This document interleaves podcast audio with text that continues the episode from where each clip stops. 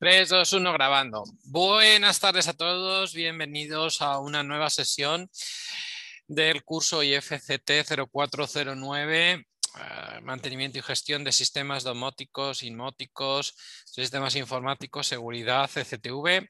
Estamos en el módulo de domótica y estamos en el módulo de domótica cableada. Y dentro de la domótica cableada la domótica en bus. Y dentro de la domótica en bus, el rey de la domótica en bus. El rey de la domótica en bus es KNX, el estándar europeo por antonomasia, respaldado por los grandes fabricantes como Schneider Electric o ABB o Siemens o en España pues tenemos fabricantes Cenio o la serie BES de Ingenium y bueno, pues eh, eh, extensivísimamente extendida por toda Europa, con origen en Alemania y con extensiones cada vez más fuertes y ramificaciones cada vez más fuertes en Latinoamérica y en Asia y en África y en Oceanía.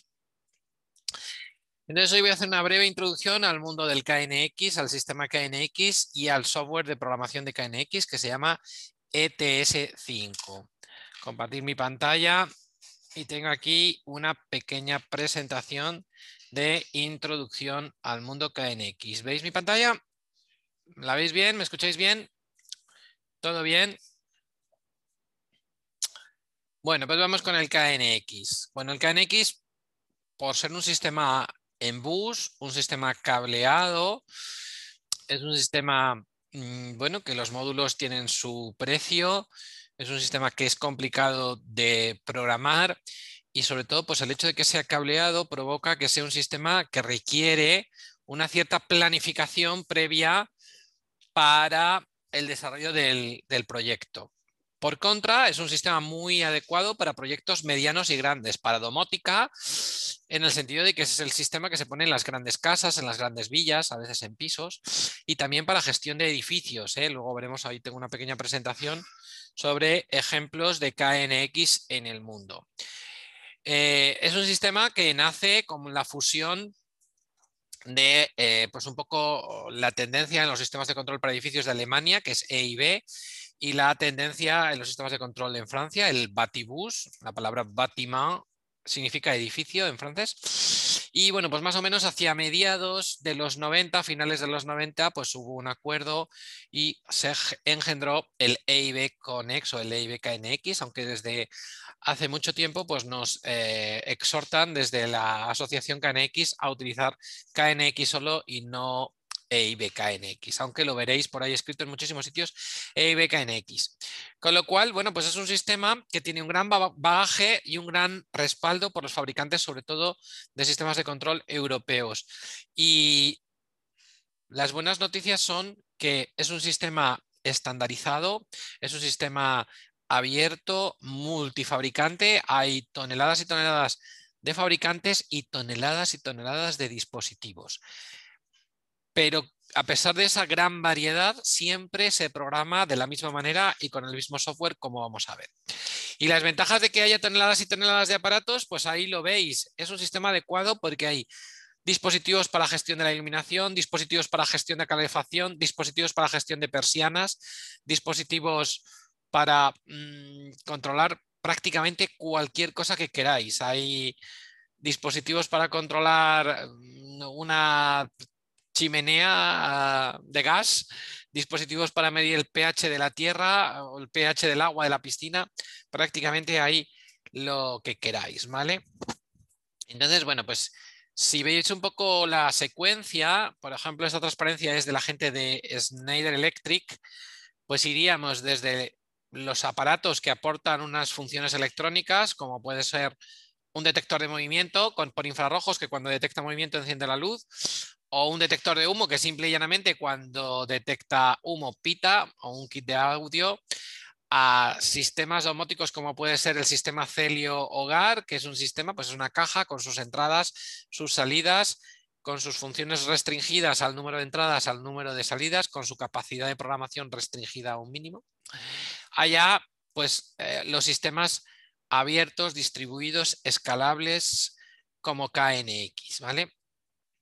Entonces, bueno, pues es bastante interesante esta transparencia. Yo me acuerdo que esta transparencia cuando la presentaron en una, sesión formativa que fui de Snyder Electric fue bastante polémica porque ellos decían en esta transparencia básicamente que el KNX es solo, lo veis aquí, ¿eh? para la domótica de alto nivel y ya para la inmótica, para el control de edificios de uso no residencial.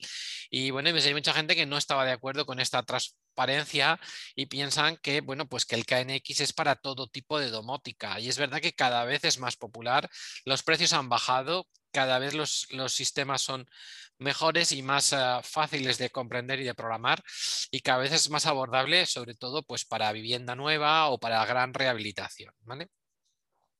El sistema KNX es un sistema estandarizado y normalizado. Hay más de 150 fabricantes en Europa y cientos de dispositivos, ¿vale? Entonces, bueno, pues está basado en estas normas que tengo ahí. El hecho de que tenga una norma significa que las normas son trazables y auditables. Esto significa que si yo soy fabricante de KNX, los dispositivos que yo fabrico los certifico contra la norma, o están en norma o no, ¿vale?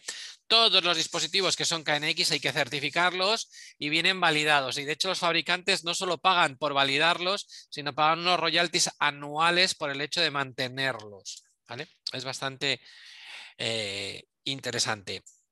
Eh, entonces, pues bueno, os, os, podéis hacer una idea. Es un sistema basado en bus, es un bus a dos hilos, que normalmente llevamos eh, con un cable de mm, rígido, rojo y negro y este bus a dos hilos tiene polaridad y tiene una diferencia de potencial normalizada de 29 voltios. Entonces tenemos que ir con el bus cosiendo todos los dispositivos que están en nuestra instalación. ¿eh? El bus llega y se va y va cosiendo todos los dispositivos. La topología que permite, lo vamos a ver después, permite una topología más o menos libre y permite hacer ramales. ¿eh? Lo que pasa es que, bueno, cuantos más ramales hagamos y cuanto más libre hagamos la, la, topología, cuanto más la dispersemos, pues claro, el sistema empieza a funcionar un poquito peor. Y por supuesto, hay que llevar los cables de fase y neutro y tierra para alimentar a los actuadores, ¿vale? Si yo tengo que alimentar una persiana o alimentar una bombilla o alimentar un radiador eléctrico o un ventilador o un motor o lo que sea, pues tengo que llevarle alimentación.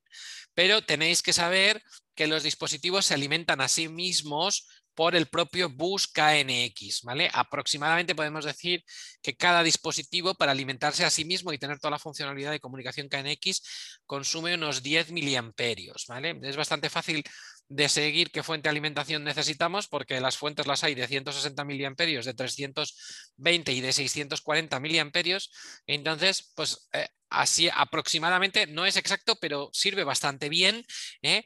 Con una fuente de alimentación KNX de 160 miliamperios podemos poner 16 dispositivos bien a gusto, con una de 320, 32 y con una 640 hasta 64 dispositivos. ¿vale? Eh, también esto tiene su contraparte y es que si en una instalación la fuente de alimentación muere, la parte que alimenta la inteligencia, el microprocesador, el chip de los dispositivos KNX, pues deja de estar alimentado y entonces el dispositivo deja de funcionar. ¿vale? Por eso hay instalaciones críticas donde incluso se tiene una fuente de alimentación de respaldo. Bueno, pues ahí tenéis los primeros elementos del KNX, serían las fuentes de alimentación y los adaptadores o acopladores de línea. ¿vale?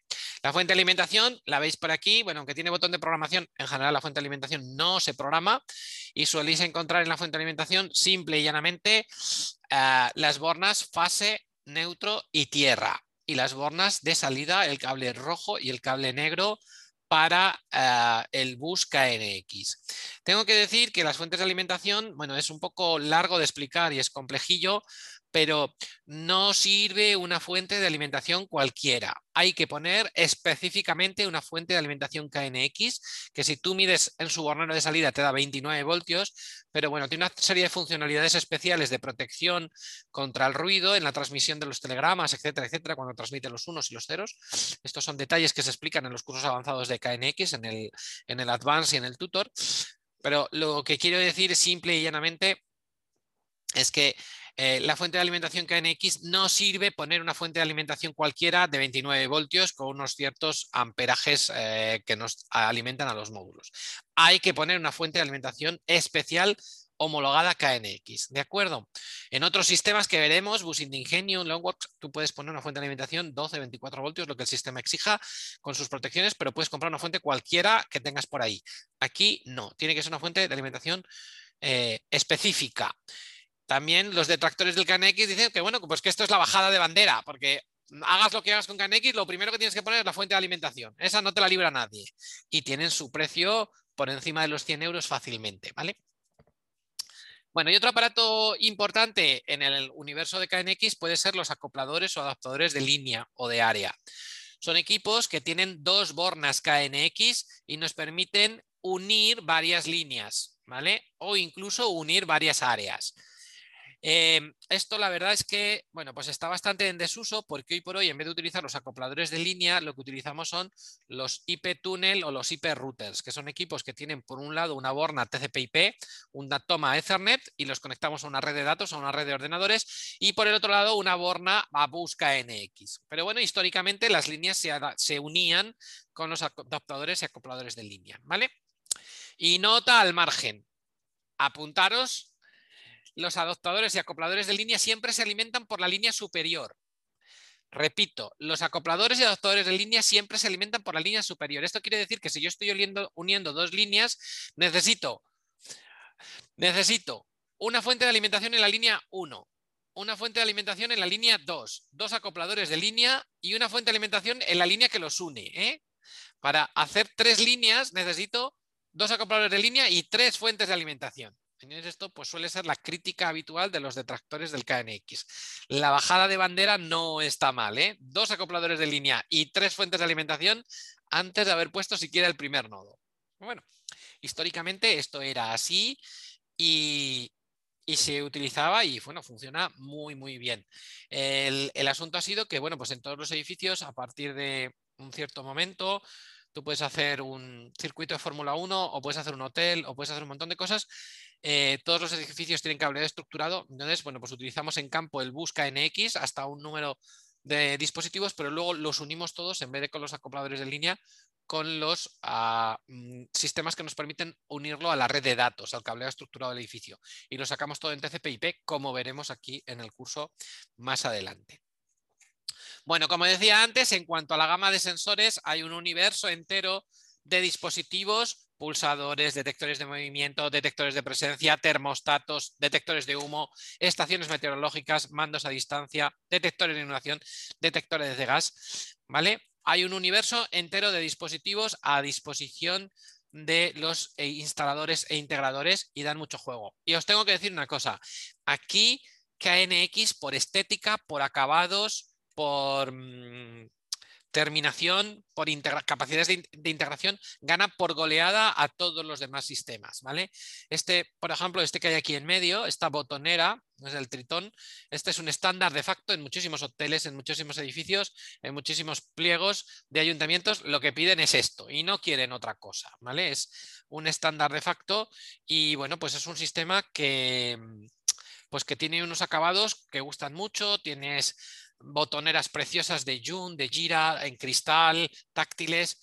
Realmente tiene una gama ah, grandiosa. ¿Vale?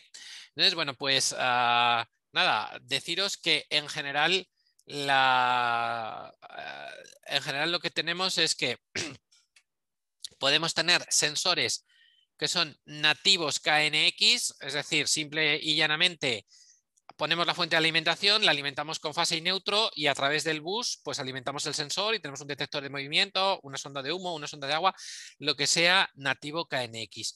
O también una opción muy extendida, como veis aquí en el dibujo de abajo, es ponemos la fuente de alimentación, ponemos el bus KNX y podemos poner sensores convencionales analógicos incluso digitales y los metemos en entradas analógicas o digitales de módulos KNX. Esto también es muy habitual y con esto prácticamente cubrimos todas las necesidades de todas las instalaciones y todas las necesidades de instalación. En cuanto a actuadores, bueno, pues deciros que igual tenemos una gama enorme de actuadores para todo tipo de necesidades. Actuadores binarios, actuadores para persianas, actuadores universales de regulación o dimmers específicos de un tipo de luminaria, actuadores específicos de climatización para fan coil, lo que necesitemos, termostatos, temporizadores analógicos, digitales, mixtos. Hay de todo. Y encima, no solo eso, los tenemos incluso, pues como estos que tengo aquí en el dibujo, que tienen pues, muchísima calidad en el sentido de que, aunque es un uso bastante esporádico, pues tenemos este botoncillo que nos permite poner el actuador en modo manual y con estos botoncillos podemos desde el mismo cuadro de carril DIM probar el actuador y forzarle la maniobra, ¿vale? Para pruebas, para mantenimiento preventivo o reactivo, sirven muy bien. Y luego también tienen aquí unas lucecitas que eh, nos dan la indicación de que si la salida está activada o no activada.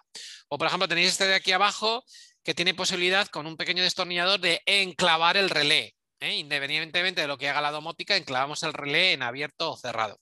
Entonces, bueno, pues esto os da la idea de que, bueno, pues como dicen los uh, ultradefensores del KNX, no es que sea caro, es que es de alto precio, pero el alto precio te retorna en que te da unas posibilidades de, de operación, de instalación, de mantenimiento, de revisión del sistema, pues que en otros sistemas no tenemos esas posibilidades y para probar el sistema hay que hacer una maniobra real, ¿vale?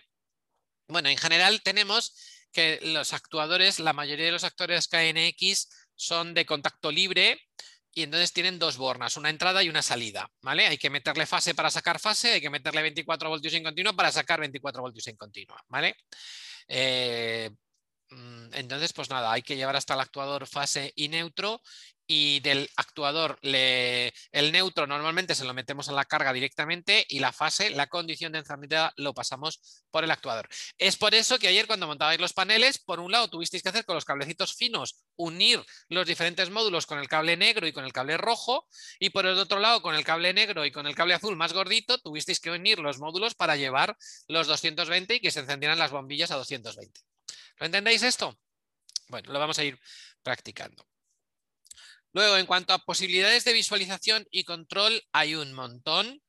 Desde hace bastante tiempo, em, una cosa muy interesante es que se han desarrollado una serie de pantallas táctiles compatibles con el sistema KNX que, bueno, pues tú puedes quitar la luz, la enciendes y en un momentito están operativas y tienes todo el control del sistema.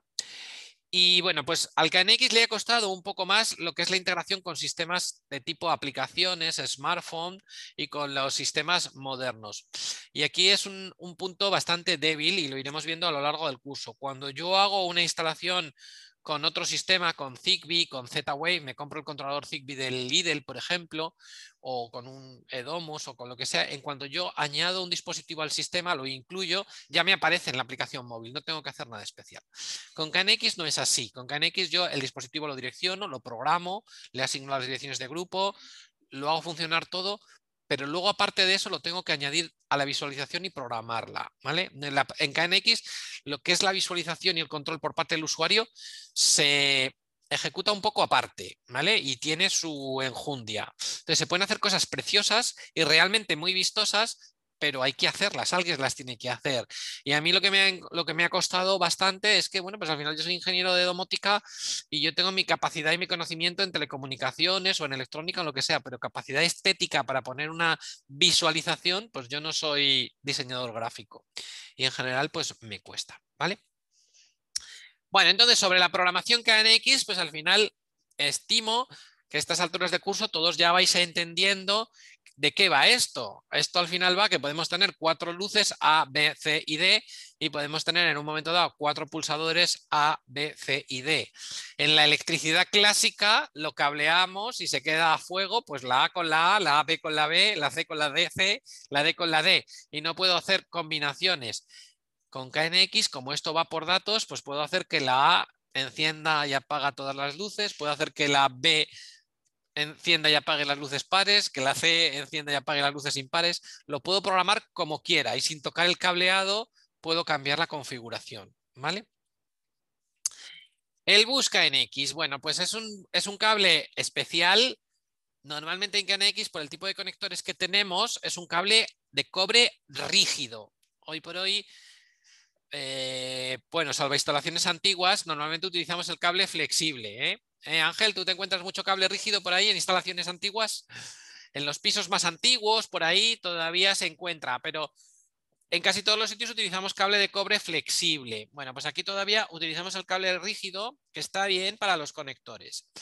Y el cable va con una, en una manguera y va apantallado. Tiene una tela metálica que lo protege. Y todos utilizamos el cable oficial. Lo habitual es encontrar un cable a cuatro hilos porque lleva de reserva el amarillo y el blanco para transportar 12 o 24 voltios en continua por si los necesitamos para alimentar de manera extra algún elemento en el bus, algún elemento en la instalación. Si no, pues es el cable a dos hilos. La velocidad de transmisión es de 9600 bits por segundo y el cable tiene polaridad. Aquí dice que la instalación está permitida junto a cable de 230 voltios. Bueno, está suficientemente protegido. Pero cuidado con esto. A mí personalmente no me gusta. No solo no me gusta, no me gusta ni un pelo. ¿Vale? Entonces esto es como el fuera de juego en el fútbol. Es un recurso, pero no es una estrategia. Entonces siempre pasa que haces una instalación y tú tienes mucho cuidado. Ya os contaré en detalle cómo se hace una instalación. Tú tienes mucho cuidado y tú despliegas tu tubo corrugado para fuerza, tu tubo corrugado con tu cable de 1,5, 2,5 fase neutro y tierra, y tu tubo corrugado separado X centímetros para tu cable del bus, para transmitir los datos. Tú lo separas. Y tienes mucho cuidado. Y no te gusta, a mí no me gusta que haya tiradas que cohabiten el cable de fuerza con el cable de bus. Pero siempre, cuando estás acabando la obra, aparecen los pollaques. ¿Sabéis lo que son los pollaques, no? Pues ya que tal, pues ya que cual.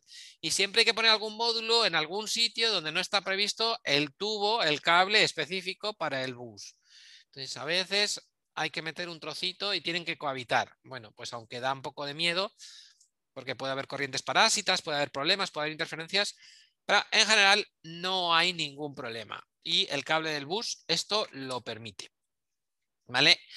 Eh, existen unas fichitas normalizadas para meter el cable del bus que permiten muy bien pues, eh, que el cable venga y continúa su camino o hacer derivaciones o conectarlo a, a los diferentes eh, módulos. Bueno, pues lo estuvimos viendo ayer y lo, y lo iremos practicando. Y como os decía antes, el bus KNX permite una topología en línea pura, un bus puro, donde el bus empieza en un punto y termina en un punto y va cosiendo todos los dispositivos. Permite una topología en bus con ramales, lo que llamamos en árbol, o incluso permite una topología en estrella. Se puede centralizar todo, no pasa nada, ¿vale? No pasa nada. Pero de verdad, creerme, cuanto más limpito hagáis el bus, que tenga su principio, que tenga su final, que vaya cosiendo los nodos uno detrás de otro, mejor que si lo guarreáis. Y de nuevo, siempre al final hay que guarrearlo un poco, hay que hacer una derivación en algún punto, hay que tomar algo no previsto. Los imprevistos los asume. Ahora, si todos son imprevistos, pues vais a tener un bus que realmente vais a ver que funciona fatal. Las distancias máximas permitidas. Bueno, hay algunos matices con esto. Eh, lo que dice lo que dice la norma es que la distancia entre los dos puntos más alejados de un, del bus como máximo serían 300 metros y eh, perdón, 350 metros entre los, dos, eh, entre los dos dispositivos más alejados y como mucho 300 metros entre el dispositivo, la distancia máxima entre un dispositivo y su fuente de alimentación, ¿vale? Así que, bueno, Mm, como hay muchas discusiones sobre esto y hay cosas que no están muy claras, eh, quedaros con la copla de que las distancias máximas son 300 metros y ya, ¿vale? No le demos más vueltas. Normalmente se ponen 300 metros y una fuente de alimentación. Mucho cuidado si vais a poner o tenéis necesidad de poner más de una fuente en la misma línea, sin que haya un adaptador de línea o un adaptador de área o un repetidor de línea de por medio. Se permite, pero hay que respetar las distancias que nos dicen los fabricantes. Así que Traducido, por simplificar, no lo hagáis. No lo hagáis por una fuente más grande. Bueno, y aquí veis un poco la topología clásica de una ah, instalación KNX. Aquí en el lado izquierdo veis la línea número uno, donde tiene su fuente de alimentación y sus nodos del 1 al 63. Y aquí veis la numeración las direcciones individuales o direcciones físicas, volveré después sobre esto, en KNX se separan por puntos. Entonces, si tengo el nodo 1, 1, 1, el dispositivo 1, 1, 1 significa área 1, línea 1, dispositivo número 1. Todas las líneas tienen que tener su fuente de alimentación y para salir de la línea necesitamos un adaptador de línea o acoplador de línea. Aquí lo pone en inglés line coupler o acoplador de línea. El adaptador de línea es el único dispositivo KNX que tiene dos borneros KNX, uno para la línea inferior y otro para la línea superior. Y como os decía antes, el adaptador de línea siempre se alimenta por la línea superior. Repito, el adaptador de línea siempre él se alimenta a sí mismo por la línea superior. Por lo tanto, si tengo aquí dos líneas, aquí tengo la línea número 15, ¿eh? la línea número 15, dispositivo 1.15.1, hasta el 1.1563. Aquí tengo la segunda fuente de alimentación y para unirlas con un adaptador de línea necesito una tercera fuente de alimentación. ¿Vale? Lo que expliqué antes. En KNX para hacer dos líneas, para hacer dos líneas necesito por lo menos dos adaptadores de línea y tres fuentes de alimentación. ¿Lo veis? ¿Estáis de acuerdo? Bueno, aquí tengo en esta línea hasta 63 nodos, si quisiera seguir para abajo hasta 255 nodos, tendría que poner aquí en paralelo lo que se llaman ah, repetidores de línea. ¿eh? Necesita un repetidor de línea y otra fuente, un repetidor de línea y otra fuente y un repetidor de línea y otra fuente. Y en cada repetidor de línea podría poner hasta 63 nodos más. Esto nadie lo hace, nadie crece hacia abajo, sino que si necesitas más de 63, lo unes por arriba. ¿Vale?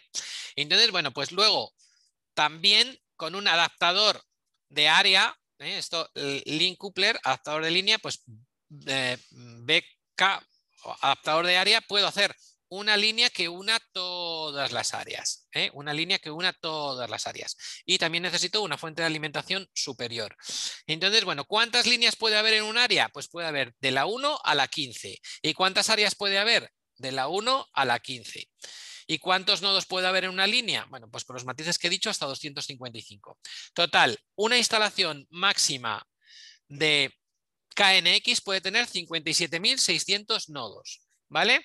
57.600 nodos. ¿De dónde sale la cuenta? Pues repito, 15 áreas, en cada área 15 líneas y en cada línea puedo tener cuatro veces 64 dispositivos, ¿eh? cuatro tramos de 64. ¿De acuerdo? Aunque casi nadie utiliza eh, los tramos de 64 hacia abajo, todo el mundo lo hace hacia arriba. Total 57.600. En algunos libros encontraréis que no, lo multiplica por 4, porque como casi nadie lo hace, eh, pues hacen simplemente 64 por 15 por 15. Pues no, son 64 por 4 por 15 y por 15. ¿vale? Entonces, lo repito una vez más. En KNX las direcciones físicas o las direcciones individuales son tres números separados por puntos. ¿Lo he dicho ya esto? Lo dije ayer, lo diré mañana. En KNX las direcciones físicas son tres números separados por puntos. El primer número indica el área y toma valores del 1 al 15. El segundo número indica la línea y toma valores del 1 al 15. Y el tercer número indica el número de dispositivo y toma valores del 1 al 255. ¿vale? Os podéis hacer la idea ¿eh? que esto lo hacen con, con 4 bits, con 4 bits y con un byte. Es así de sencillo, es fácil de entender, ¿no? De hecho, en realidad lo que hacen es que los dos primeros números es un, es un byte y el otro número es un byte. Cuando lo transmiten, con dos bytes transmiten el área, la línea y el número de dispositivo. Pero bueno, no lo, separan así, ¿vale? Entonces, cosas que tenéis que saber. Un dispositivo cuando no está programado o cuando está virgen o cuando viene de fábrica, viene con la dirección 15.15.255, ¿vale? Por favor, apuntarlo, porque esto lo preguntan en todos los exámenes. Incluso los exámenes del Tito Chemi lo preguntan. Y los exámenes de partner lo preguntan. ¿Cuál es la dirección de un dispositivo que no está programado? 15, 15, 255. ¿Vale? ¿Cómo se le da dirección a un dispositivo? Pues a un dispositivo se le da la dirección con el botón de programación. Tiene un botoncillo cuando se le pone en modo programación y se le puede asignar la dirección física y le podéis asignar la dirección que queráis, ¿vale? Se le puede asignar la dirección que queráis sin ninguna limitación salvo los adaptadores de línea, los dispositivos que hacen salida hacia otro sitio que tienen la que acaba en cero y esa te obliga a que sea la que acabe en cero. Las demás pueden ser la que queráis, ¿vale?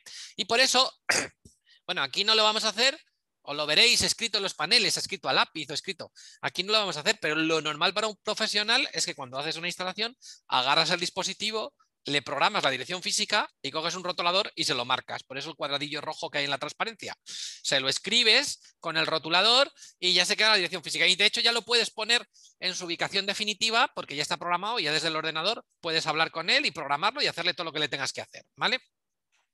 Pero para ponerle la dirección la primera vez hay que tocar el botoncillo. ¿eh? Y hay, hay sitios donde pues puede ser un, puede ser un drama. ¿eh? Yo conocí, por ejemplo, me contó una chica que había instalado un KNX en, un colegio muy grande, un colegio maristas, y pues al final son dos personas con un walkie-talkie. Niño, vete vaya, ¿dónde estás? Estoy tal. Pulsa el botón, programo. Siguiente. Niño, ¿dónde estás? O, o bien en tu instalación los programas todos y les pones una pegatina, niño, llévalo y ponlo. ¿Vale? Otros sistemas no es así. Otros sistemas, en Longos, por ejemplo, los, los, módulos traen una dirección ya de fábrica única y de hecho lo hacen con pistola de, código de barras. Cogen los leen todos y ya los tienes en ordenador. Niño, vete a ponerlos que ya los voy descubriendo. ¿Vale? El botón de programación es también muy importante. El botón de programación le podemos hacer que se encienda y se apague a voluntad y podemos hacer, cuando ya están los nodos direccionados, y podemos hacer que parpadee que también es bastante interesante. ¿eh? El botoncillo de programación lo puedo hacer que parpadee, porque muchas veces tenemos dudas de cuál es el dispositivo con la dirección, pues le pongo en parpadeo y lo descubro. Esto os lo enseñaré. Es un diagnóstico que se hace. ¿vale? Bueno, pues aquí tenéis un esquema de las direcciones, ¿vale? Entonces, pues aquí tendríais la línea 1 con los dispositivos 111 al 63, con el adaptador de línea 1 que tiene dirección 0 paso a la línea principal, con el que acaba en 0 paso a la línea de áreas y volvería a bajar, ¿vale? Ahí volvería a bajar. Aquí se ve bastante bien que si aquí para abajo solo tengo un repetidor de línea, tendría un salto, dos saltos, tres saltos y de vuelta un salto, dos saltos, tres saltos. Como mucho, en una instalación de KNX de 57.600 dispositivos, como mucho, los telegramas van a atravesar seis adaptadores de línea. Repito que esto, bueno, insisten mucho cuando hacen las formaciones y cuando lo enseñan, pero es una arquitectura que casi no se usa. Ahora se usa más una arquitectura basada en adaptadores o, conectores entre líneas basados en TCP/IP. Y es lo que veremos y es lo que veremos con el, con el NETEX. Bueno, y vamos a lo que es más difícil de comprender en KNX. Esto, de las direcciones lógicas o direcciones de grupo, pues realmente hay que haber nacido en Baviera y haberse caído de pequeño en la marmita de la cerveza para entenderlo bien. Los simples mortales, pues sabemos crear las direcciones de grupo, sabemos ponerlas, agitar y aquello funciona, pero nos parece todavía un poco mágico. básicamente, lo que tenéis que entender con las direcciones de grupo es que todos los dispositivos KNX, una vez que tienen su dirección física, eh, que están direccionados físicamente, internamente tienen unos objetos de comunicación. Me explico. ¿Sí? que le doy con la silla o algo?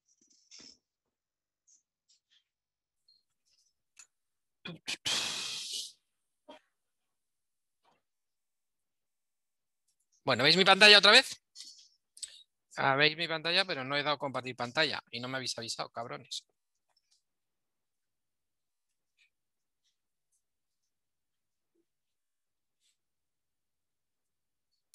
Bueno, pues esto es un poco, lo de las direcciones de grupo es lo más, mm, lo más difícil de entender y lo, más, ah, lo menos intuitivo. Pero bueno, vamos a tratar de explicarlo.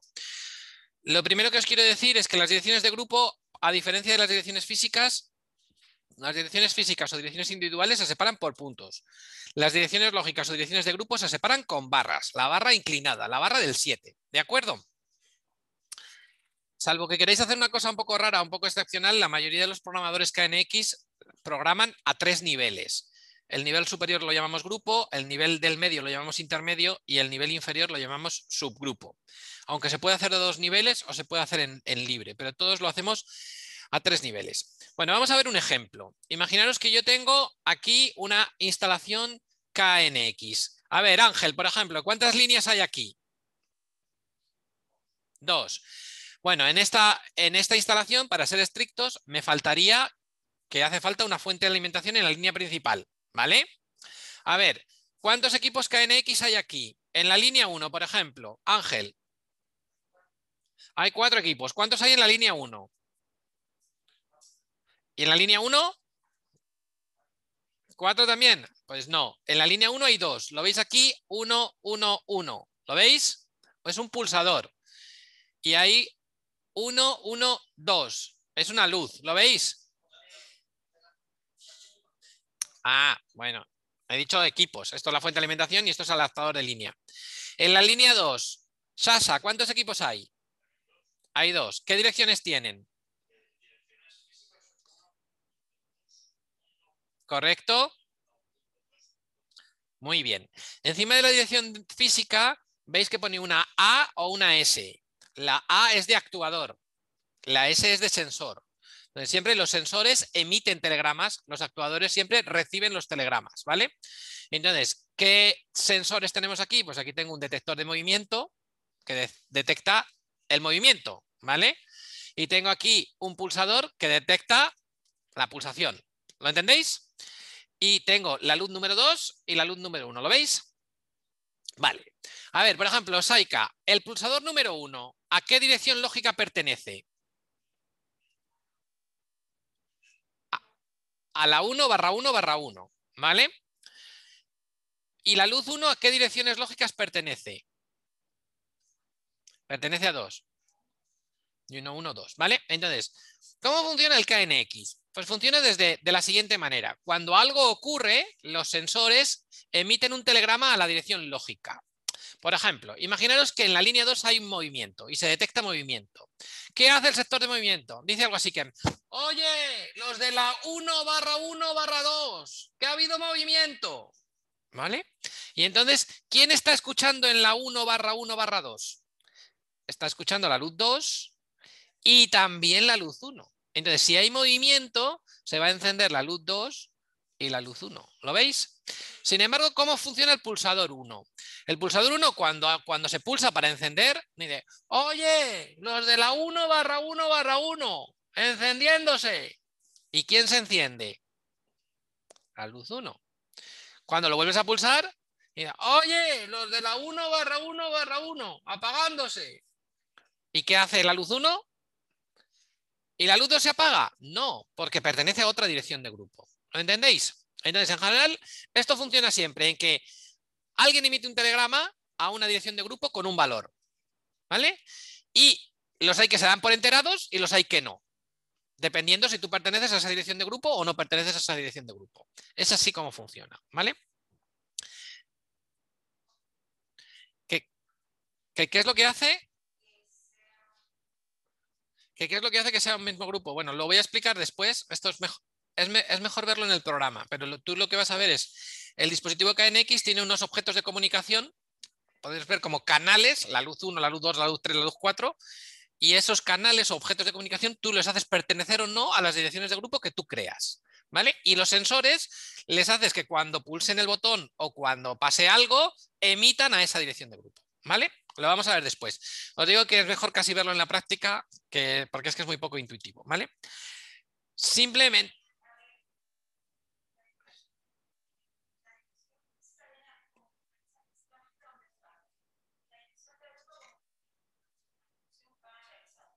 Sí, es una forma de verlo. Es una forma de verlo. ¿Vale? La dirección, la dirección física lo podéis ver un poco, es como darle la dirección IP al módulo, ¿vale?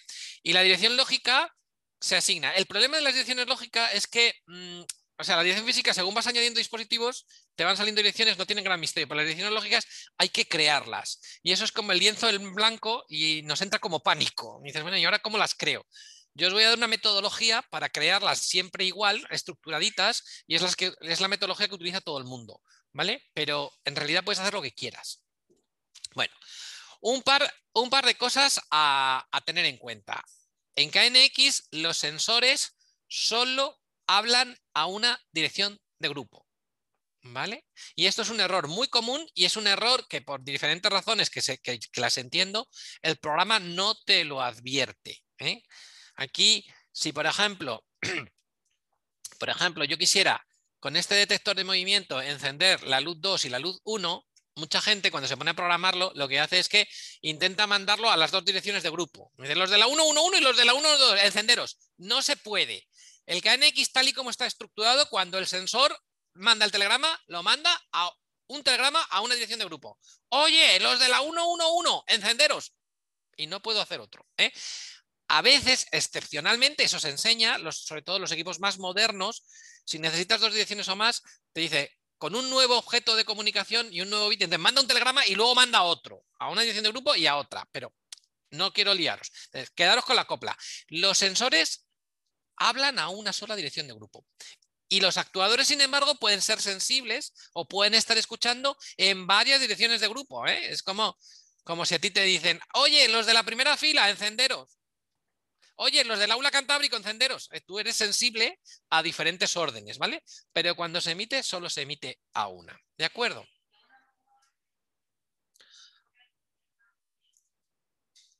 Uno habla y el resto escucha. Bueno, entonces tengo aquí una animación que, bueno, pues puede intentar ayudar a que entendáis esto. Vamos a ver si la podemos ver.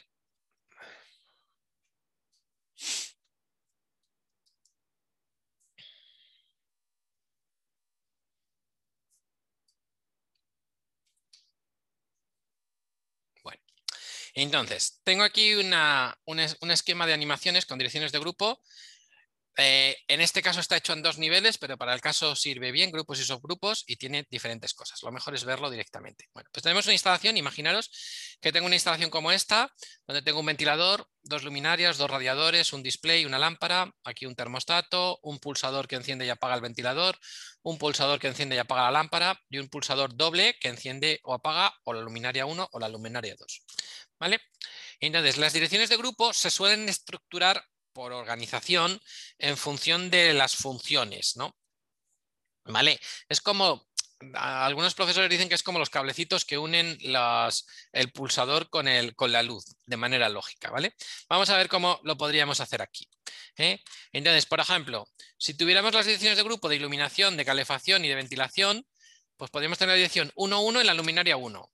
Entonces, si lo hago así, todo el mundo entiende que si yo a esta luminaria le hago pertenecer a la 1.1 y a este pulsador le hago pertenecer a la 1.1, cuando pulso el botón, enciendo o apago la luminaria 1, ¿vale? Si, por ejemplo, tengo la luminaria 2 y les hago pertenecer a la 1.2, pues en el segundo botón enciendo la segunda luz, porque les hago pertenecer a la misma dirección de grupo a los dos, al botón y a la luminaria. ¿De acuerdo? ¿Me seguís hasta ahora? Pero si, por ejemplo, tengo la lámpara, que está en la 1.3, pues en este pulsador ¿eh? Cada vez que lo pulso, enciendo, apago, mando un 1, mando un 0 a la 1.3, enciendo, apago la lámpara. Si, pongo el display en la 1.3, pues el display que me va a indicar que la lámpara está encendida se va a encender y se va a apagar también. Es decir, cada vez que yo pulso el pulsador lámpara, se va a encender la lámpara, pero también se va a encender el display. ¿Por qué se enciende el display? Porque también pertenece a la dirección 1.3. ¿De acuerdo? ¿Qué más? Los radiadores. Fijaros, tengo el radiador 1 y el radiador 2 y tengo el termostato. Si a los dos radiadores los hago pertenecer a las direcciones de grupo 2 barra 1, 2 barra 1 y el termostato a la 2 barra 1, ¿qué pasa cuando el termostato da una orden de encendido en la 2 barra 1? Se encienden los dos radiadores, ¿lo veis? Y cuando le da una orden de apagado, se apagan los dos radiadores, ¿de acuerdo? Bueno, y por ejemplo el ventilador, pues puedo tenerlo en la 3.1, ¿no? Ahora imaginaros, por ejemplo, que tengo un reloj. Un reloj que tiene cuatro tranchas horarias o cuatro canales horarias de que cuando pase la hora ejecute una orden. Si, por ejemplo, en el primer tramo horario eh, lo ejecuto en la 1.3, ¿qué va a pasar? ¿Qué se va a encender o apagar? Los radiadores, dicen por ahí. La lámpara y el display. El 1.3 es la lámpara y el display. Canal 2, enciende o apaga el 2.1. ¿Qué va a pasar? Los radiadores, ¿lo veis? Bueno. Y luego, por ejemplo, el canal 3, que está en el 2.2. ¿Qué pasa con el 2.2? Solo un radiador, porque el radiador 2 pertenece a dos direcciones de grupo, a la 2.1 y a la 2.2. Hago una dirección específica para él, de manera que el reloj pueda encender solo el radiador 2 porque me apetece. Y luego, por ejemplo, el canal 3, pues en la 3.1, ¿qué pasa en la 3.1? El ventilador, ¿vale? Esta es un poco la filosofía de las direcciones de grupo. Entonces, y vuelvo a la otra presentación. Bueno, pues toda esta vaina se programa con un programa único que es el ETS5. El ETS5, mal que le pesa a muchos fabricantes y muchos integradores y muchas, muchas personas y muchas entidades que querrían tener su propio software de programación, mm, incluso en tiempos había plugins y cosas que se podían hacer por fuera. Bueno, prácticamente hoy se ve muy mal programar algo de KNX fuera del ETS.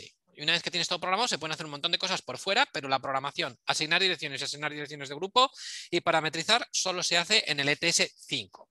El ETS 5 es un programa que es gratis, la versión gratuita te permite programar hasta 5 dispositivos, sin límite de direcciones lógicas, pero un límite de 5 direcciones físicas. ¿vale? Lo veréis a vosotros si aquí estáis eh, intentando hacer una práctica y os pasáis de direcciones, pues rápidamente te sale el mensaje, ha superado el número de dispositivos.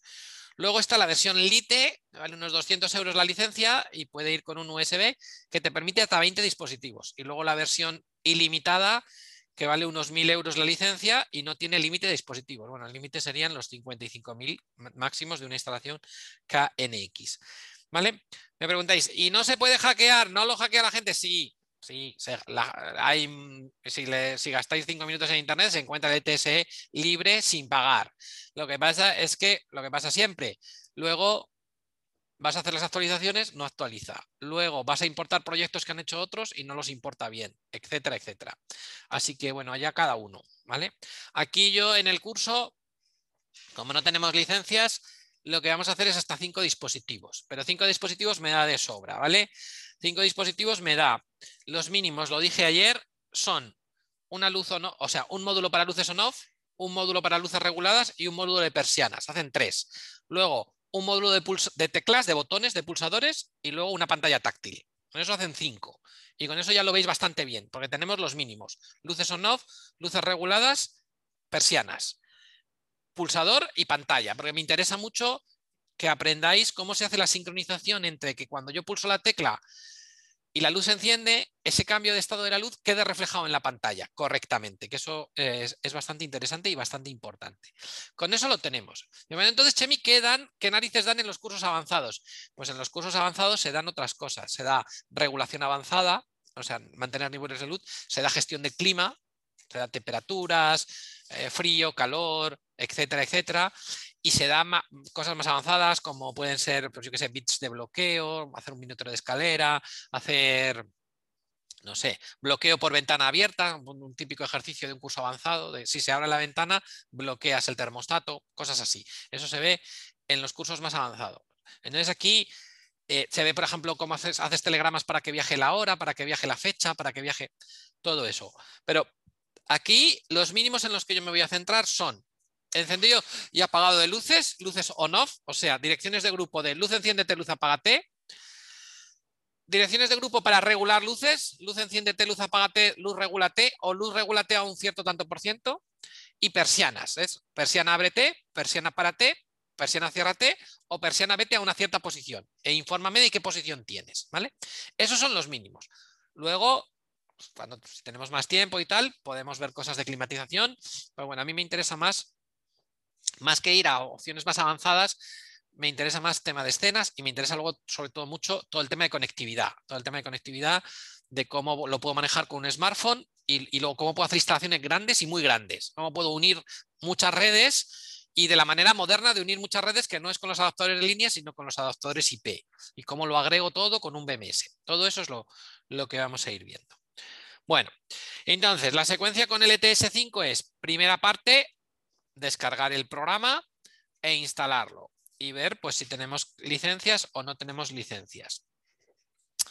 ¿Eh? Para ilustrarlo, por ejemplo, pues yo puedo aquí abrir el ETS5. Voy a abrir un momento.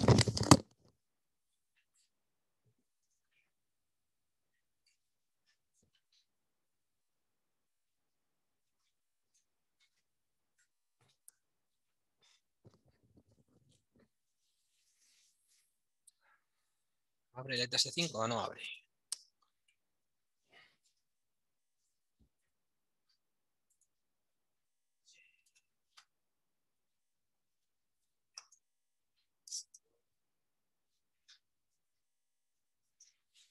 Vaya, ¿no abre el ETS5? Ah, sí, ahí viene.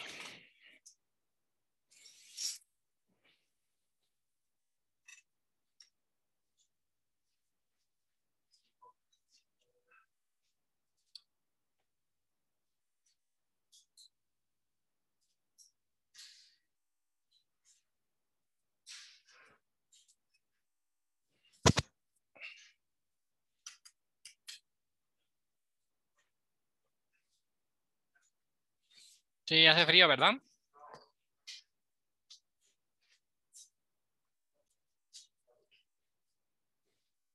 Bueno, continúo. Comparto la pantalla. Bueno, aquí ha arrancado ya mi ETS5.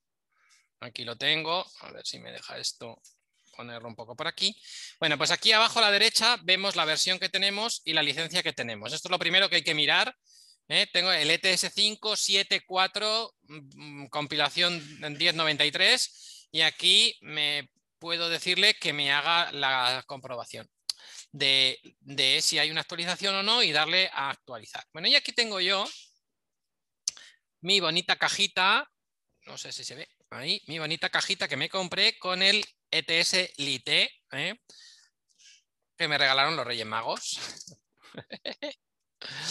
bueno, entonces mirad lo que pasa si cojo la mochila esta, el USB, y lo meto aquí al ordenador en algún lado.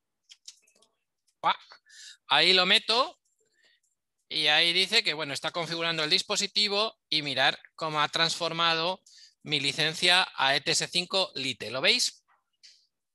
Entonces, bueno, pues es bastante interesante esto. Además, no solo eso, sino que, que, bueno, el hecho de ya no ser solo el ETS básico, además me permite tener eh, algunas aplicaciones que me permite tener funcionalidades especiales que os explicaré más adelante, ¿vale?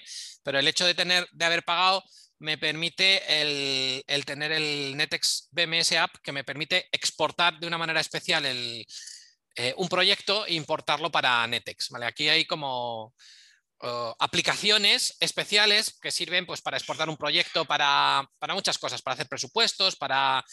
Ah, incluso hay software que te permite exportar un proyecto para que lo pinte ya sobre un plano y presentárselo a un cliente. Hay un montón de funcionalidades adicionales de pago, muchas de ellas, un mercado de aplicaciones, igual que los móviles, pero esto solo está disponible si tienes licencia, ¿vale? Entonces, pues yo tengo aquí mi licencia. Y bueno, pues aquí tenéis el bonito ETS5. ¿Cómo?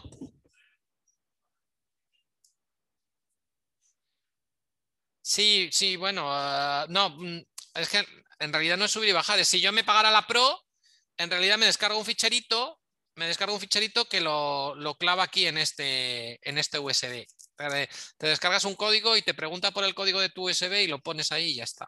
Y si pierdes el, el, USB, puedes pedir otro y te vuelves a descargar el ficherito. Eso está todo. Se paga solo una vez, una vez en la vida.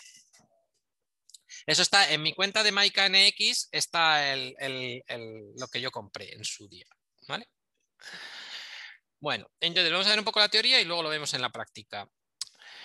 Hemos visto un poco lo de las licencias. Entonces, básicamente el programa este de programación de KNX lo tenéis que ver como una inmensa base de datos. Eh, en el sentido de que en tiempo real él mm, genera los proyectos, pero en tiempo real va guardándolo. No hay un botón de guardar el proyecto, se guarda todo el tiempo. Todo lo que vais haciendo, aunque se vaya la luz, queda guardado. Lo único que hace que cuando cierras el proyecto sí que hace a veces lo que llama un punto de restauración. Porque si sigo para adelante, para adelante, para adelante y me equivoco y quiero volver a lo que, al punto de anoche, no al de la media mañana, ¿eh? imaginaos que yo me pongo a trabajar y a media mañana se va la luz. Cuando vuelve, tengo, tengo el, punto donde me quedé, pero si quiero volverme a donde lo dejé la última sesión, hace un punto de restauración, ¿vale? Mm, para poder restaurarlo. Entonces, es una base de datos de proyectos y de dispositivos. Básicamente el ETS lo que hace es que pone juntos en los proyectos y los dispositivos. Es muy interesante una reflexión que hacía alguien alguna vez que decía que el ETS, el, KNX no se programa, se parametriza. En realidad, si os dais cuenta, no se programa, se parametriza. En el sentido que lo único que haces es que creas un proyecto, le añades los dispositivos y vas arrastrando y pegando a por menús, pero no es una programación, no haces código. No haces código como cuando haces Arduino o como cuando haces. Entonces, en realidad se parametriza. ¿Vale? Entonces, pues nada, cuando haces un proyecto, en la ventana principal del ETS5, ¿vale? Pues le das al botón más y puedes hacer un proyecto nuevo. Los proyectos se pueden eh, importar o exportar. y si no, pues residen en la base de datos, ¿vale? Ah, conozco integradores que dicen que por higiénico, cada vez que hacen un proyecto grande, lo que hacen es que generan una base de datos nueva. Y en esa base de datos solo tienen los las versiones del proyecto y los dispositivos de esa, y luego otra base de datos, otra base de datos. No es mi caso y yo solo tengo una base de datos en mi ordenador para todo lo que voy enseñando, ¿vale? Entonces, la extensión de los ficheros de proyecto para exportarlo, mandarlo por email, mandarlo por un pincho, compartirlo con alguien es KNX Prog, de Project. Y antiguamente eran asterisco.pr, ¿vale? Entonces, bueno, aquí tenéis los tres botones principales. Este del medio es un, eh, un asistente que te permite ayudarte a hacer un proyecto, en el sentido que te va preguntando, ¿y cómo es el inmueble? ¿Y cuántas plantas tiene? ¿Y qué edificio, qué estancias hay en cada planta? ¿Y qué funcionalidades en cuanto a luces, persianas, etcétera, etcétera? Y te lo da todo hecho. Yo no me gusta nada, porque te lo da todo hecho, pero te lo da hecho a su manera y no te enteras de nada. Y como algo no te funcione, va a ser imposible encontrarlo. Entonces yo prefiero hacerlo yo. Esto es como cualquier wizard de estos que hay en internet para hacer cosas. Así que yo el wizard no lo explico. Si alguien quiere probar a utilizar, hacer un proyecto de los que vamos a hacer aquí en la clase con el wizard, con el asistente, que lo haga y que me diga la experiencia. Pero yo enseño a hacerlo como toda la vida, que para eso habéis pagado y para eso venís aquí, ¿vale? Bueno, Luego, otro botón súper importante es el catálogo. En el catálogo es donde tenemos guardados los dispositivos que vamos a utilizar. Los dispositivos y sus descripciones y sus capacidades. En realidad, eso lo dan los fabricantes y se llaman programas de aplicación. Y en general, los programas de aplicación tienen extensión KNX Prot. Prot es la abreviatura de producto. Antes era PROG con J de proyecto, pues ahora es PROT de producto. ¿Vale? Y los dispositivos más antiguos tienen extensión asterisco.vd y además un número, dependiendo de lo antiguo que fuera el dispositivo, pues VD1, VD2, VD3 a lo largo del tiempo. Y esto lo dan los fabricantes. Entonces, aquí en tu catálogo puedes importar o exportar los dispositivos. Otra cosa también muy habitual es que, bueno, si no quieres molestarte en importar o exportar el catálogo, los fabricantes suelen darte un USB o un CD con todo su catálogo y lo importas todo de golpe, aunque te lleve un buen ratito, pero lo importas todo de golpe. O también, si has comprado una serie de dispositivos, lo que hacen es que te dan un proyecto con esos dispositivos y ya al cargar el proyecto se cargan automáticamente los dispositivos al catálogo. Eso también es muy habitual. ¿eh? Yo, por ejemplo, en un curso que hice, fui a, a al País Vasco, a ABB y me traje unos paneles, pues me senté allí con el ingeniero un momentito, hicimos un proyecto y me dio el proyecto, no me dio los programas de aplicación de los módulos que iba a utilizar. Y con el proyecto ese, pues ya los tuve en un momento. O sea, el proyecto sirve. No hay que tener miedo de si yo mañana a Sergio le voy a dar un proyecto que yo he hecho y me va a decir, pero no tengo los programas de aplicación. No, no pasa nada. Con que le dé el proyecto es suficiente, ¿vale? Viene, viene todo metido ahí dentro, ¿vale? Es, es suficiente. entonces esto, pues para ilustrarlo, por ejemplo, ¿veis mi pantalla? Podemos ir a la web de un fabricante cualquiera. Por ejemplo, podemos poner de aquí de Asturias Ingenium Best, que es una gama una gama de productos KNX de un fabricante asturiano que está aquí en el polígono de Llanera, ¿eh? Eh, productos gama KNX. ¿eh? Entonces, por ejemplo, puedo ir aquí a un sitio cualquiera, actuadores, puedo ponerlo en castellano para no vacilaros tanto.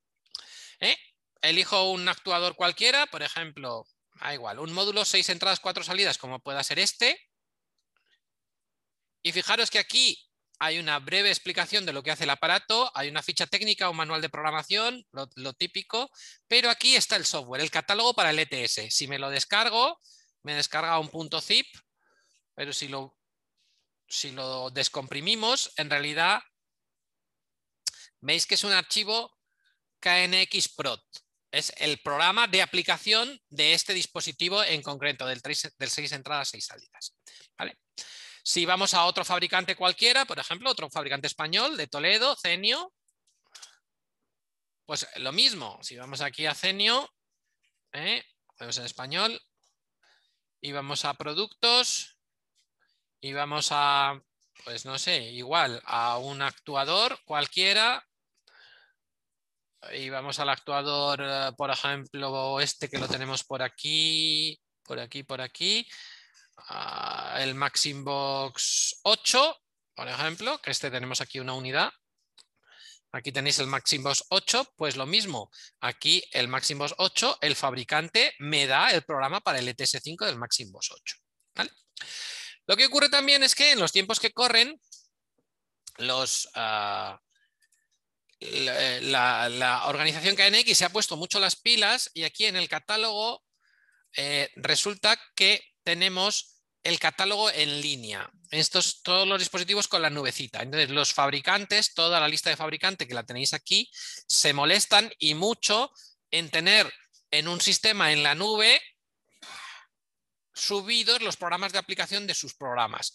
Entonces, yo puedo venir aquí y como fabricante, ves de Ingenium, pues puedo tener algunos dispositivos de su gama ya subidos y no me tengo que molestar a ir a, a la página web, descargarlo y, meterlo, ¿vale? Inés, pues es un poco al gusto. Personalmente, ¿qué es lo que os recomiendo? Pues como yo no me fío ni de mi padre, pues yo lo que voy a utilizar, me voy a la última versión del programa de aplicación, que normalmente corresponde con la última versión del dispositivo que acabo de comprar, lo meto, no me fío de que el que esté en la nube está en la última versión y es el que utilizo, ¿vale? Pero como solución de emergencia, podéis utilizar aquí los que están en, la nube y bueno, pues no hay ningún problema. No, no da conflicto. Tienen un identificador por aquí y no suele haber problema. Y además suele ser bastante fácil de ver que el que tú bajas y el que mm, el que tú bajas el que tú bajas el que tú el, que tú importas no tiene nubecita y el que te está en la nube tiene nubecita o sea que no, no suele haber problema no suele haber problema. El único problema que puedes, que puedes tener es que cuando utilizas el programa de aplicación que no se corresponde con el dispositivo, cuando lo programas da un error. Entonces esto no sirve y entonces pues tienes que probar otro. ¿vale? Y los únicos problemas que yo también he tenido, que es el que vamos a tener aquí, es que, por ejemplo, algunos de los dispositivos que tenéis son tan, tan viejos que es muy difícil ya encontrar el programa de aplicación. Y se encuentran, pero en alemán. Y yo no hablo alemán y me fastidia, me fastidia mucho. Y no los encuentro en castellano y tienes que andar por ahí pidiéndolos. ¿eh? De hecho, Literalmente me está pasando eso. Sí, sí, se actualizan. Tú aquí le puedes decir que se actualice y se actualizan solos. Sí, sí, sí. De hecho, mira, aquí, en configuración catálogo en línea, tú le dices que actualice, le dices cada cuánto. ¿Vale? Y lo puedes tener habilitado o deshabilitado. ¿Lo ves? Entonces, bueno, pues eh, no tiene gran ciencia. Yo cuando empecé con el KNX, una cosa que me dijeron que es verdad es que los fabricantes te ayudan mucho. O sea, si tú vas a hacer un proyecto de KNX, de busing, de, de o de lo que sea, cuando hablas con el comercial y compras, eh, vale, pues ya he terminado de comprar, pues ahora ponme la habla con un técnico y que me dé un proyectito de ejemplo para ver cómo va esto, o que me dé los programas de aplicación y ellos te ayudan, claro que te ayudan, lógicamente, ¿vale? Y entonces a partir de ahí tiras. O por yo cuando hago las prácticas, pues solo apuntarlo y tal, pero no es, eh, no es tan sencillo de venga ya, ala, no, eh, tener, hay que ver la versión, hay que ver qué tienes, tiene su, tiene su matiz, ¿vale? Bueno, eso respecto de los programas de aplicación de los dispositivos, los dan los fabricantes, ¿vale? Entonces, pues nada, lo primero que hay que hacer es darle al botón más y crear un primer proyecto. ¿eh? Con el botón más, pues creas tu proyecto, le das un nombre. Aquí la segunda opción te pone backbone. Y el backbone es, decir, te pregunta de alguna manera si vas a hacer un proyecto grande con muchas líneas, incluso con muchas líneas en muchas áreas, ¿cómo las vas a unir? Si por par trenzado o por IP. En realidad esto se puede cambiar después y da un poco igual, pero bueno, mm, el, por defecto es TP, TP es la abreviatura, esto no lo han traducido, de Twisted Pair o par trenzado, pues ponéis par trenzado y ya está. Y luego la topología, bueno, pues si no vais a hacer nada extraño, aunque os voy a enseñar después a cambiarlo, crear la línea 1-1 con par trenzado. Pues sí, para empezar y que no lo tengas que hacer tú, si no sabes, pues dice, bueno, créame ya la primera línea y ya empiezo a echar ahí aparatos. Pues si vas a hacer uno, pues la 1-1. Y luego el estilo de las decisiones de grupo puede ser libre las decisiones de grupo puede ser un número entre el 1 y el 65.000. O puede ser a dos niveles, el 1 barra 2 que hemos visto antes, o puede ser a tres niveles, el 1 barra 1 barra 1. ¿vale? Entonces, casi todo el mundo que conozco lo hace a tres niveles. Pero bueno, si alguien quiere programarlo en, estilo libre y hacer una programación en estilo libre, le colgaré de los pulgares y me cagaré en todo, porque me costará mucho ayudarle cuando su proyecto no funcione, pero es libre de hacerlo. Bueno, cuando creas el, cuando creas el proyecto, lo primero que te sale es la pestaña de proyecto y la pestaña de proyecto te sale con la ventana con la vista de edificios, ¿vale? Tú eh, dentro del proyecto tienes diferentes vistas y la primera vista que te sale por defecto es la vista de edificios. Bueno, en la vista de edificios te permite replicar la estructura del edificio, como hicimos ayer. Te permite poner si tienes un edificio 2-3, si tiene una planta 2-3, el sótano, la bajo cubierta y dentro de cada planta qué estancias hay, si hay pasillos, si hay escalera. E incluso dentro de las estancias te permite poner un cuadro, si hay un cuadro domótico, un cuadro eléctrico, un sitio donde van a ir ubicados los dispositivos. Y ahí puedes añadir los dispositivos, ¿vale? Entonces, mm, esto de mm, eh, crear la estructura del edificio no es algo obligatorio. Directamente tú te lo puedes saltar, ya me veréis que yo después de estas explicaciones me lo salto siempre y me voy directamente a la topología y no lo hago, pero en, proyecto real es total y absolutamente recomendable, ¿vale?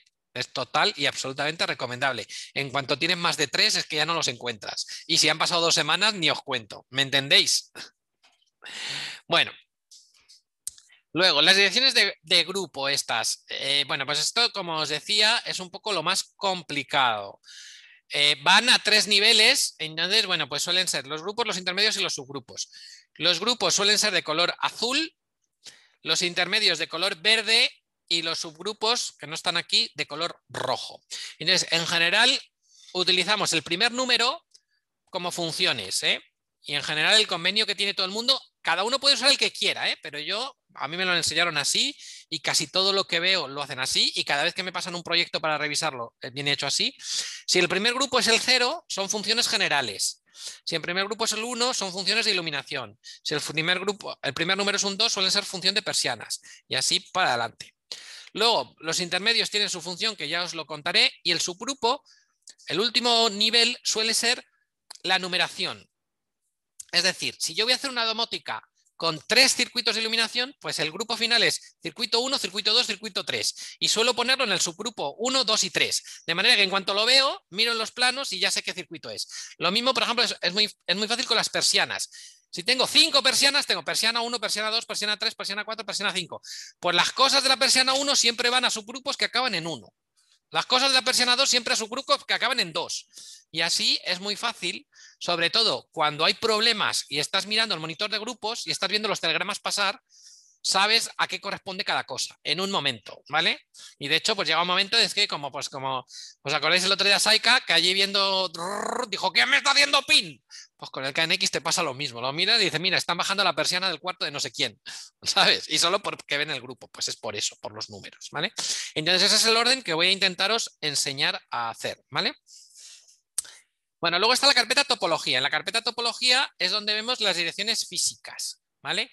La carpeta, en, la, vista de topología es donde vemos las direcciones físicas. Entonces, ¿cuál suele ser la secuencia de hacer un proyecto? Bueno, primero os voy a enseñar antes de la secuencia, os voy a enseñar las diferentes carpetas. Entonces, lo dicho, abro el software, creo un proyecto, le voy a llamar, eh, yo qué sé, proyecto 1, caca.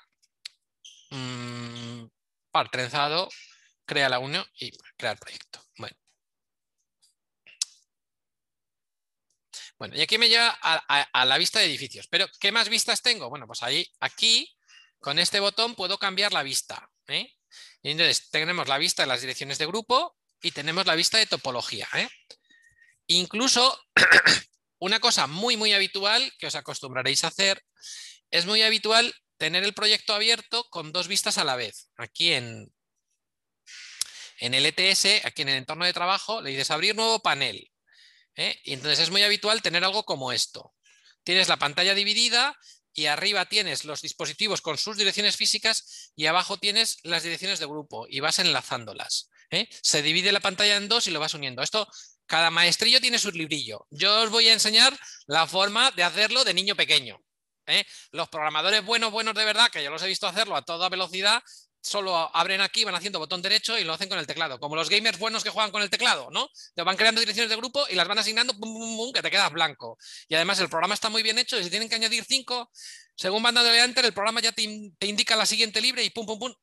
No, yo lo voy a explicar a la manera de entenderlo bien y despacito. Y luego si lo queréis hacer a la manera rápida, lo que también os quiero decir es que este programa, como ya lo veis, va por la versión 5. Este programa cualquier cosa se te puede hacer de 25 maneras, ¿vale? En general, casi todos los menús tienen la opción botón derecho, tal.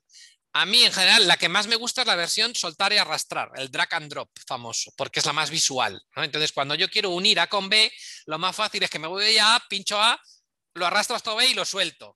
La forma rápida es hago botón derecho, hago no sé qué, no sé qué, me aparece pum, pum, intro y ya tengo unido A con B. No, ¿vale? Yo os lo voy a enseñar con, mucha calma. Entonces, pues bueno, esta, esta vista, por ejemplo, que tengo aquí es muy habitual. E incluso cuando ya sabéis un poco más, es posible por aquí Ah, o por aquí me parece... Ah, no me acuerdo.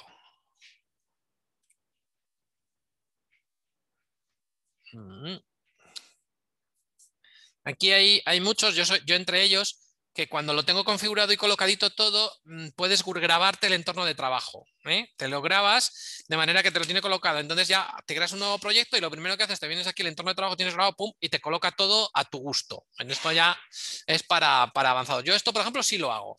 Pero sin embargo, el enlazar las direcciones para no equivocarme lo sigo haciendo al modo de los lentos. Pero sí me gusta personalizar el entorno de trabajo. Esto ya, bueno, ya lo, iréis viendo cada uno. Bueno, entonces, para terminar, ¿cuál es la secuencia habitual de un proyecto? Pues lo primero, lo primero es definir la funcionalidad. Por supuesto, lo primero es agarrar. Me preguntáis otro día, ¿y cómo es cuando un cliente te viene y quiere domótica, pero primero es definir la funcionalidad. Tiene que decir, eh, cocina con luz de domótica, baño con luz de domótica, persiana del salón motorizada, sensor de no sé qué, apertura de no sé qué. Hay que definir la funcionalidad. Eso lo damos por hecho. Luego, hay que crear un proyecto nuevo. Y pongo aquí, entre paréntesis, contraseña. Por seguridad, si queréis, los proyectos se pueden proteger con contraseña. Incluso los módulos, si queréis, cuando los programas se pueden programar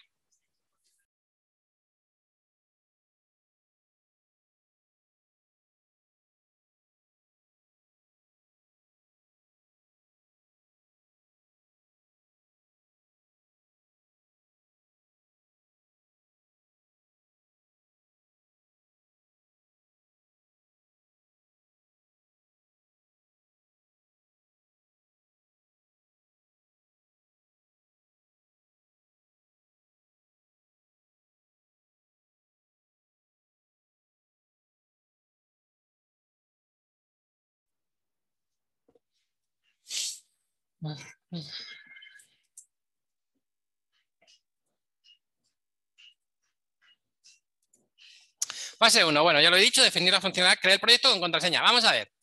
Por seguridad se puede proteger el proyecto con contraseña. Por seguridad, incluso los módulos se pueden proteger con contraseña. Como alguien me ponga un módulo protegido por contraseña, le corto los pulgares. Porque los módulos no son míos y si se le olvida la contraseña, hay que mandarlos a fábrica para que se la quiten. Así que no se os ocurra jugar con esto. Por eso, en los cursos, como no quiero andar explicando que puedes hacer el proyecto con contraseña o los módulos con contraseña, digo, no pongáis contraseña nada, por favor, que no somos la NASA, ¿de acuerdo? Bueno, lo siguiente sería lo que hicimos ayer, crear la estructura de edificio. Pues tenemos que decidir si es planta, si son varias plantas, las habitaciones. Luego, hay que crear la estructura de direcciones de grupo y esto os enseñaré a hacerlo. Las buenas noticias es que tenemos una plantilla donde puedes importar la dirección de grupo de golpe. Se puede, ¿Sabéis lo que es un, fichero CVS, un fichero coma separated values, una especie de hoja Excel con valores separados con coma? Entonces, yo os voy a dar una estructura donde ya cargas el 80% de lo que te hace falta en cuanto a direcciones de grupo. Te vienen ya las cosas preparadas para iluminación, para persianas, para tal. Y no lo tenéis que hacer desde cero, porque es que da una pereza que te mueres, ¿vale? Y así cuando creéis las estructuras de grupo siempre lo hacéis igual. Luego, hay que insertar los aparatos y editar sus parámetros. Esto es lo más farragosillo porque en KNX les encantan que los aparatos tengan montones de parámetros para hacer montones de cosas y hay que mirar el manual para entender qué es lo que pasa, ¿vale? De hecho, es bastante divertido porque tú te puedes comprar un módulo, por ejemplo, de ocho canales y tú lo, metes y no te aparece ningún canal, porque no vienen parametrizados. Tienes que empezar canal por canal, habilitar canal 1, habilitar 2, para habilitar solo los canales que vas a usar. Entonces hay que tocar los parámetros y da bastante por saco. De hecho, Hay instaladores que me dicen que ellos no se estudian módulos nuevos que no le aporten funcionalidad nueva, más que los que conocen, porque no quieren estudiarse los parámetros de otros módulos, simplemente por eso. Lo vamos a ver ahora después. Bueno, finalmente creas las direcciones de grupo y lo enlazas todo. Lo programas y listo. Bueno, creerme que estas dos transparencias son con las dos únicas que yo me quedaría cuando saliera del curso. Porque os vais a quedar un poco con las nociones, me dicen, no me acuerdo qué había que hacer os vais a quedar con una nebulosa, pero siguiendo con esto, punto 3, insertar los aparatos y esos parámetros. ah, sí, esto era. Punto 4, crear las direcciones de grupo. Ah, sí, esto era. ¿Vale? Si lo hacéis en este orden y lo hacéis bien, el KNX no tiene ningún problema. Vais a programar el proyecto, lo vais a volcar y va a funcionar perfecto. El problema es que la gente empieza a mezclar los apartados, hace una parte, se va a la otra, lo vuelca un poco, no sé qué, y no le funciona y me llamáis, cuando lo tenéis todo enfarrangado. Y entonces, mal. Alemania, alemanes, lo he dicho ya, orden, paso a paso, como lo dicen ellos. Si lo hacéis, va, si no, no, ¿vale? Bueno, entonces, pues bueno, finalmente la puesta en marcha, esto me, me preguntabais ayer alguno de vosotros, y entonces puedo programarlo sin estar conectado al panel. ¿no? Me preguntaste, Sergio. Pues todo eso es lo que pone en la fase 1. Cuando lo tengo todo esto, me paso a la fase 2. Cojo el cable, me pincho al bus y vuelco todo. ¿vale?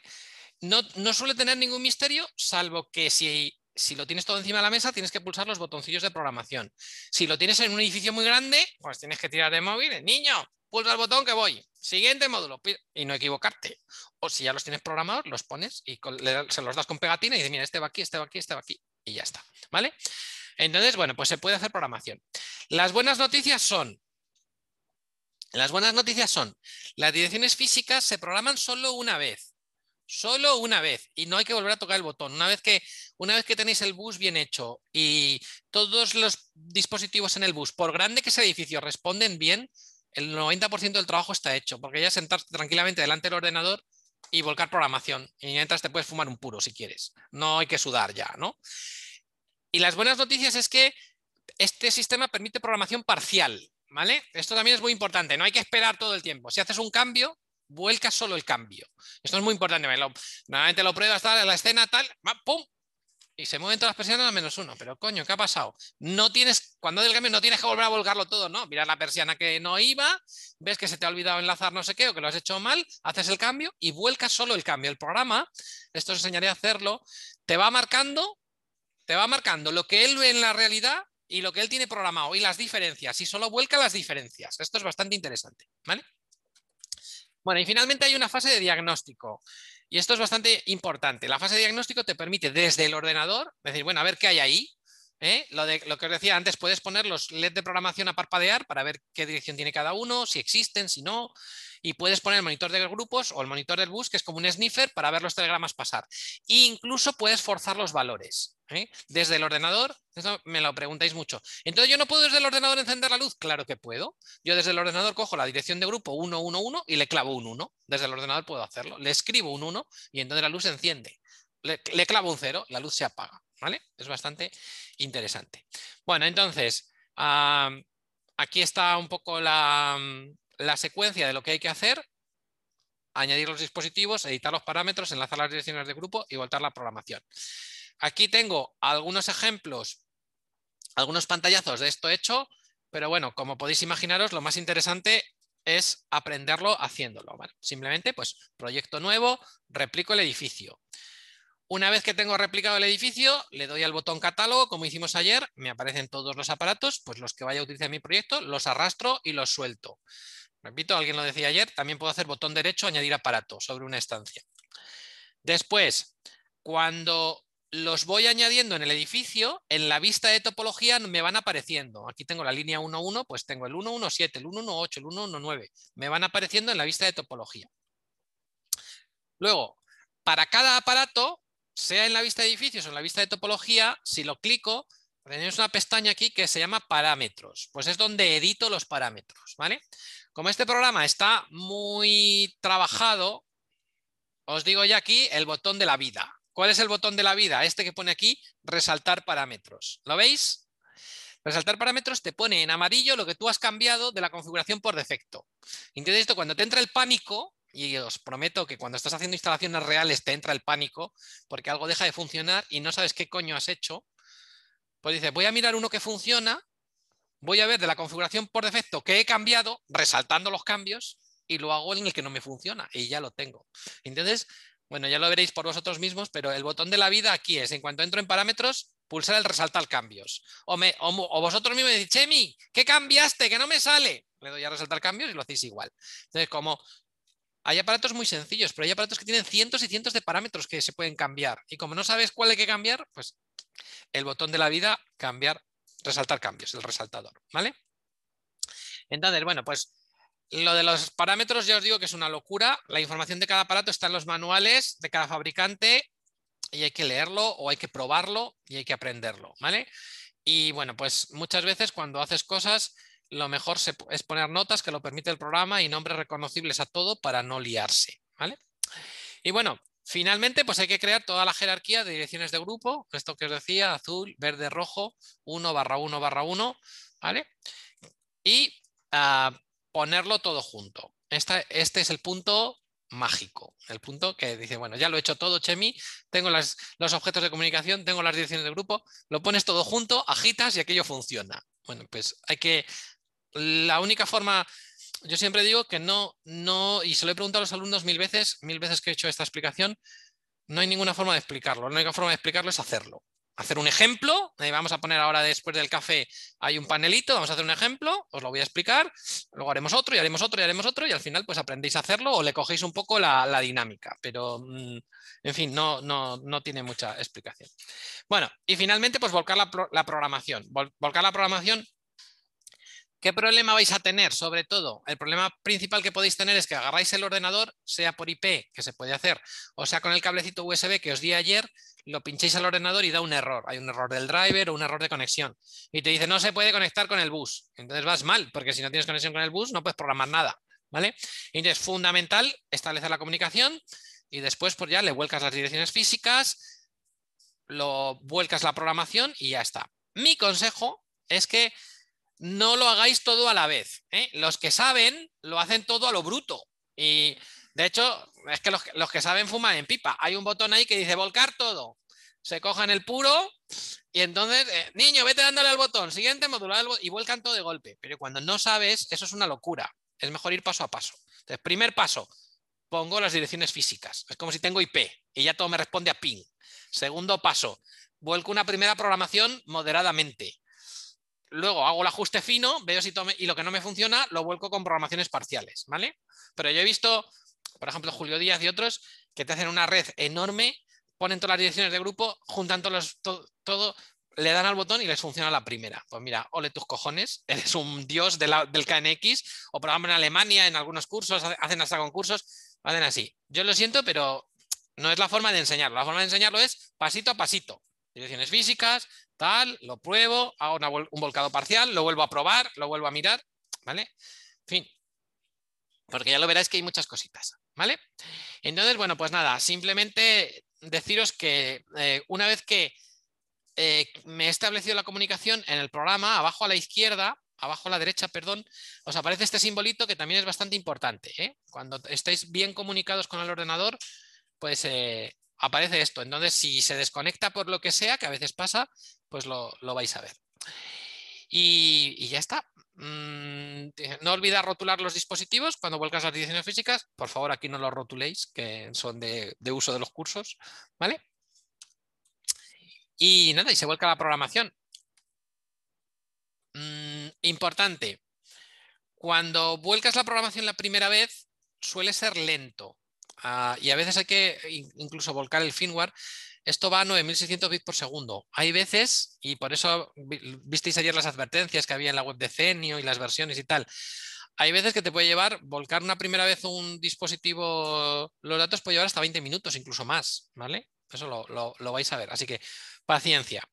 Y bueno, pues finalmente el programa, también lo iremos viendo, pues te permite diagnosticar las direcciones físicas y poner el monitor del bus. Si queréis ahora después del café, Si montáis el chiringuito igual que ayer y conectáis el bus, visteis ayer que había algunas cosas programadas, que tocabais los botones y al Pues lo primero que podemos hacer, si queréis, es hacer un diagnóstico de eso. Es como si llega una instalación que no me han dicho nada. Bueno, vamos a hacer un diagnóstico, vamos a ver qué hay ahí, lo vemos un poco, os lo enseño.